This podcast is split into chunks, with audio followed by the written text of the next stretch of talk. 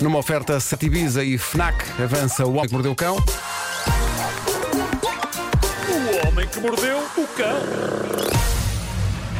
Ok, eu hoje tenho muita. Ontem não tinha nada, hoje tenho muita coisa, ok? Tanto E, queixaste. e, portanto estava ainda a acabar uma coisa e não tenho título. Não tenho título. Então vou, vou dar como título o seguinte: Ah, Título deste episódio. Mas que grande salganhada de histórias, hein? O Vasco vai o, Va- o. Vasco, o Va- E a este- cabeça do Vasco vai explodir. Este é daqueles. Depende de como Este é eu escreve. não vai- o- não Depende de vai como se escreve o aprovar. em. Como é que escreve o em? Se for como eu estou a pensar que é, passa. ser, é- pode ser das duas maneiras. Pode ser como nas revistas Disney antigas brasileiras, que era H-E-I-N, Era o que eu estava a ou pensar. então H-E-M. Ok, H-E-M. Eu gosto mais do H-E-I-N. Eh, Em? Ok, então pode ser com H-E-I-N. Está feito. Bom, eh, falta música. eu até acho que tenho histórias a mais hoje. Eu tenho histórias Yeah. a mais. Eh, não sei por onde é que é de pegar. Vai no não. Acho que vou deixar cair aqui uma. Ah, bom, sim. Bom, está um tempo do caraças na Austrália, ok? E parece que os casos de coronavírus também estão praticamente extintos. E é natural por isso que haja pessoas que se queiram divertir à grande por aquelas bandas. E é o caso destes dois rapazes que decidiram pegar numa aerobed e fazer-se ao mar. Antes de mais, toda a gente sabe o que é uma aerobed? O que é uma aerobed? É uma caminha que se enche com uma bomba de ar? É isso. Foi a primeira cama do meu primeiro apartamento. Eh, que não havia dinheiro para uma cama melhor, ok? Não havia dinheiro para uma cama melhor. É Eh, confortável. e Lembro-me de estar a ver o TV Shop. Estava a ver o TV Shop com a minha primeira esposa, antes de nos mudarmos para a nossa casa. Ai que o homem tem uma E coleção de lembro-me de esposas. surgir. lembro de surgir o anúncio da Aerobed, cama insuflável, ok? E estava muito barata e por isso nós ligámos logo para o número e uns dias depois aí estava a Aerobed. Aliás, essa noite foi riquíssima em ótimas compras porque comprámos a Aerobed e também a coletânea de várias, várias caixas de CDs Greatest Hits of the 80s. Tem de perceber que era 1997 e o regresso dos anos 80 ainda não tinha acontecido, ok? Pois. Os anos 80 ainda eram na altura só memórias na cabeça das pessoas que os tinham vivido. Não havia sequer coletâneos dos anos 80 à venda nas discotecas. Ainda não tinha sido redescoberta esta moda. Por isso, dias depois, chegou a Aerobed e os Greatest Hits of the 80s. E foi ao som dos Greatest Hits of the 80s que nós enchemos a Aerobed. Aquilo enchia-se, como disse o Vasco, tinha uma, uma bomba que se ligava à corrente, uma bomba poderosíssima, e em segundos aquilo enchia a cama. Era um colchão azul. Não era totalmente confortável, há que dizer, mas eh, tinha aquele problema que era de cada vez que dávamos uma volta na cama à noite, Pá, fazia um som ensurdecedor de verdade. Era, era péssimo, era assim uma, uma coisa tipo, davas uma volta e ouvias Esverneque! Esverneque! E é como Péssimo, dormir em cima de uma péssimo. boia, não Mas- é? É quase isso. Mas lembro-me que era surpreendentemente sólido e lembro-me que eh, tinha uma mensagem impressa que dizia não usar como colchão de praia ou piscina. Pois bem, isso não impediu agora estes dois rapazes australianos, Jackson Perry e Noah Palmer, de usar uma cama rigorosamente igual à minha velha Aerobed para se fazerem ao oceano nela. Eu acho que a ideia deles era boiar ali só um bocadinho junto à costa de Perth mas a viagem é que a viagem começou Perth e depois foi longe. Grandes Eles malucos. foram arrastados. Eles foram arrastados para bem longe no mar, em cima de uma cama insuflável. Por menor importante, estavam bêbados, não é? Estavam bêbados. E basicamente montaram-se na Aerobed com um vasto estoque de cervejas e estiveram a emborcar as cervejas umas atrás das outras, a apanhar com o sol e com a maresia, sem se aperceberem que, a dada altura, a praia já não era visível. Estes tipos estavam em alto mar numa Aerobed. Bêbados. Ok? Que aventura. E bêbados. E bêbados. E há que dizer que quando foram encontrados pela Polícia Marítima que os salvou, estavam duas coisas a acontecer. Uma, o colchão estava a perder ar. E isso levava a que de vez em quando um deles saísse de cima do colchão Ai, para o Deus. encher à força de pulmões. Porque, pelos vistos, este tinha um pipo. Tinha um pipo que podia ser eh, eh, cheio com a boca. E portanto um deles mandava-se à água e punha-se a soprar naquilo. Nada mal para bêbado. E aí ainda havia uma outra coisa a acontecer. Eles estavam em pânico, sim, mas não por estarem à deriva numa aerobed. Eles estavam em pânico porque a cerveja tinha acabado. Ah, Pois, bom. aqui é grave. E eu achava que isto lá de tubarões. cerveja. Não, não, eu, eu achava que alguém tinha vomitado.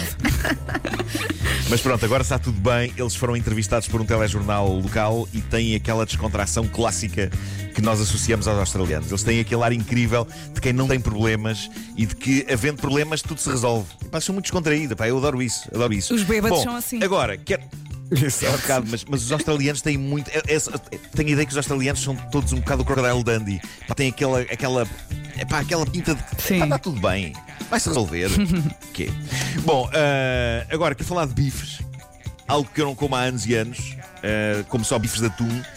Mas falo agora para as pessoas que ingerem carnongas, como os meus caros colegas. Carnongas. Eu suponho que vocês lá. apreciem bifes Sim, sim. bifes cozinhados como deve ser. E Tá para bem. vocês Sim, sim. o conteúdo da próxima notícia seja um crime. Mas o que é que aconteceu? Aconteceu que em novembro passado uma jovem revoltou muita malta no TikTok. Ah, o TikTok, esse centro de grandes ideias que fazem avançar o mundo. Ah, esta jovem eh, revoltou muita malta no TikTok porque decidiu cozinhar um bife numa torradeira. ok? A sério. Ela, ela Ah. pegou no bife Deu cabo da torradeira. meteu numa torradeira como se o bife fosse uma fatia de pão. Depois ligou a torradeira e grelhou o bife. E este procedimento foi, na altura, classificado por muitas pessoas como um crime contra a humanidade. Mas ela, ele- ela E deitou por a outras, torradeira. como. Não, não, a, a torradeira está de pé normal. Ela Pôs o bife um bife. O problema é a Pôs o bife como se uma fatia de pão. Sim. espaço. Mas o bife cai. É isso. E depois, passado um bocado, aquilo fez. plim, E saltou o bife. Excelente. Coisa- Na minha, opini- na minha opinião, excelente. Eureka. Na minha opinião, eureka. Pois. Mas é que uma questão que é o bife. Ora, o que é que aconteceu? O bife sem gordura. Pois. E como é que o bife não cai? Bem, é uma chatice, é pá, aquilo, aquilo de limpar a torradeira depois deve ser um pesadelo. Mas o que é que aconteceu? No meio de todas estas pessoas revoltadas, houve uma que pensou: olha, não está mal visto. Choque dos choques, era um chefe, um cozinheiro profissional, Craig Harker, eh, americano. Ele, ele manteve o espírito aberto e fez agora o que a rapariga fez em novembro no TikTok. Comprou uma torradeira de propósito para fazer isto. E espanto dos espantos, ele até aconselha. Ele escreveu no Twitter com uma fotografia do bife a acompanhar. Olhem que cozinhar um bife numa torradeira não é tão mau como soa.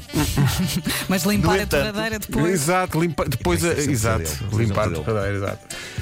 No entanto, ele diz que não é fácil e que se corre o risco de estragar bifes antes de acertar com o nível certo de temperatura. Ele diz que só o terceiro bife é que a coisa correu bem, porque os outros dois ficaram esturricados. Mas pronto, isto é daquelas coisas que fim da chalupice deste ano. Pessoas que tendo frigideiras e grelhas em casa pensam: então e se eu cozinhasse este bife na torradeira? É o confinamento, senhoras e senhores. Eh, mas, seja como for, não sei se vos agrada experimentar. Se Não, não me agrada. Não Não, quero estragar mais com a minha tática atual de fazer bifes. Depois tu tens um velha, XPTO, tá não é? Bom, quero terminar com um relato que me fez rir muito. Está a fazer grande furor no Reddit. É o relato de um rapaz eh, americano que começa por dizer que tem duas coisas: tem péssimos hábitos de sono e tem um profundo ódio por andar de avião. Ele vive na América, na costa oeste. A faculdade dele é na costa leste. Portanto, sempre que ele vai a casa e sempre que volta para a faculdade, ele enfrenta viagens de sólidas 6 horas. E diz ele: A minha mãe tem uma reserva de Zolpidem. Eu não sei se sabem o que é Zolpidem, Não. também Não. conhecido na América É para os vómitos? como Ambien. É um medicamento hipnótico potentíssimo contra insónias. E é tiro e queda. E aliás chega a ser perigoso quando tomado em excesso, porque aquilo parece que rebenta com os quantos fusíveis na mona. Pois. Ah, é potentíssimo. Ah, é potentíssimo. E diz ele. Antecipando a porcaria que é o voo noturno de volta à universidade, a minha mãe dá-me sempre uns contos comprimidos. Uma dose deixa-nos QO durante 6 horas. Bingo! A fuga perfeita do, inverno, do inferno especial que é viajar de avião. E diz ele, eu tinha sempre a mesma rotina, tomar um comprimido mesmo antes de embarcar, dormir todo o voo e acordar descansado mesmo à chegada, 6 horas depois. Depois apanho um Uber para o campus e está feito. Só que desta vez o que é que este jovem pensa? Ele diz: epá, voar também não pode ser assim tão mau. Se já estou a exagerar, se já consigo dormir sem comprimido, e se falhar, pronto, tem que ser aqui o comprimidinho de reserva. Vou tentar. Ele diz que tentou adormecer. E então passava pelas brasas, acordava, passava pelas brasas, acordava, acordava com tudo, acordava com os pelins quem chama as assistentes de bordo, eh, com as comunicações do piloto. Ele diz: epá, não estava fácil. E diz ele: teriam passado para aí uns 10 minutos e pensei: epá, vou mas é tomar a dose e preparar-me para o paraíso. Portanto, ele toma o comprimido, o Zolpidem, e adormece. e de repente é acordado, diz ele, cedo demais. Ele diz com a sensação que estavam a acordar cedo demais com o anúncio de que tinham começado a descer. E ele está super confuso porque o comprimido está a fazer pleno efeito. E diz ele, não é suposto uma pessoa ser acordada durante o efeito do Zolpidem. E é então que ele se apercebe de uma coisa. Ele achou que tinha dormido 10 minutos sem tomar o comprimido, mas na verdade ele já tinha dormido 3 horas, estava a meio do voo, quando decide enfardar um comprimido hipnótico que deixa uma pessoa QO durante 6 horas. Pá, e o que acontece a este jovem a seguir é comédia pura. E a partir daqui eu vou ler o que ele escreve. Ele diz: Sou atingido por uma onda de náuseas super potentes. Lembro-me vagamente de pedir um saco de enjoo e lembro-me do saco me aparecer nas mãos por magia. Ele continua: Ponho maus vómitos secos para dentro do saco, não sai nada. E desato a berrar palavrões contra aquilo que me pareciam ser robôs a sair de dentro das paredes do avião. Pá, isto é lindo. Não sei como, diz ele, mas de repente tenho a minha mala, que estava no compartimento sobre a minha cabeça, nas minhas mãos. Alguém me deu, mas não sei quem. Esqueci também da cara da pessoa que ia sentada ao meu lado, mas tenho a sensação de que saiu disparada dali a correr que nem um raio, porque tenho a sensação de que profetizei que o mundo ia acabar enquanto continuava a tentar vomitar para dentro de um saco. A dada altura, lembro-me de andar para trás e para a frente no corredor central do avião a toda a velocidade, enquanto pensava: tenho de ir para o dormitório, tenho de ir para o dormitório. De repente, o meu telefone faz o som de uma notificação e eu tenho a sensação de que me teletransportei desde o avião para a rua, para a porta do terminal. A notificação diz-me que o carro que eu chamei chegou. Só que eu não me lembro nem de ter chamado nenhum carro, nem me lembro sequer como é que saí do avião e cheguei à porta do terminal. Tenho a sensação de que pisquei os olhos, estava no avião e de repente estava ali com um carro à frente. Isto é fascinante, fascinante. Entro no carro, tento vomitar de novo para o saco de papel perante o pobre condutor e sinto desmaio. E de repente já estamos na universidade. Arrasto-me escada acima para o dormitório e lembro-me que não tenho a chave. A minha namorada que tomou conta do meu quarto enquanto estive fora é que a tem. Então ligo para o segurança para me vir abrir a porta. Quando o segurança chega, dá por mim estendido no corredor à porta. Arrasto-me para dentro do quarto. O segurança diz: Vais ficar bem? Talvez percebendo que eu pareço um rato do esgoto sob o efeito de drogas. Eu invisto em devolver-lhe o mais espetacular e gentil sorriso que consigo. E ato contínuo, despejo as minhas entranhas para dentro do caixote de lixo que tenho no quarto. Ao menos o A Finalmente. segurança simplesmente fecha a porta. Ele fecha a porta e vai-se embora sem dizer uma palavra. E pronto, epá, ele depois tomou um duche, deitou-se na cama e diz que acordou às 4 da tarde com a maior dor de cabeça de toda a sua vida. Epá, portanto tenham, tenham cuidado com isto. Ai, mas obrigada por este momento, Marco. É que ele a meio desmaiou. Coitado. Epá, É que é parece maravilhoso. aqueles Ele deve ter passado o tempo todo. Eu gosto de que lhe perguntam então a viagem e ele, ele resuma tudo. Foi bem, foi normal. Ótima, ótima. Agora, o que sabe o que é que eu adorava era ver isto do lado de fora, das pessoas que estavam a ver isto.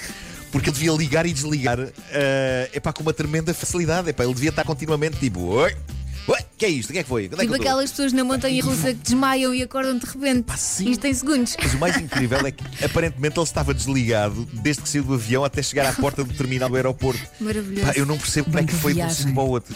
Não Ah, pá, de certeza ver. que alguém filmou. Vamos à procura. É a nossa demanda de hoje. O Homem que Mordeu o Cão e outras histórias é uma oferta Seat Ibiza, agora com uma oportunidade única. O homem que mordeu o cão. E também FNAC, onde as novidades chegam mais.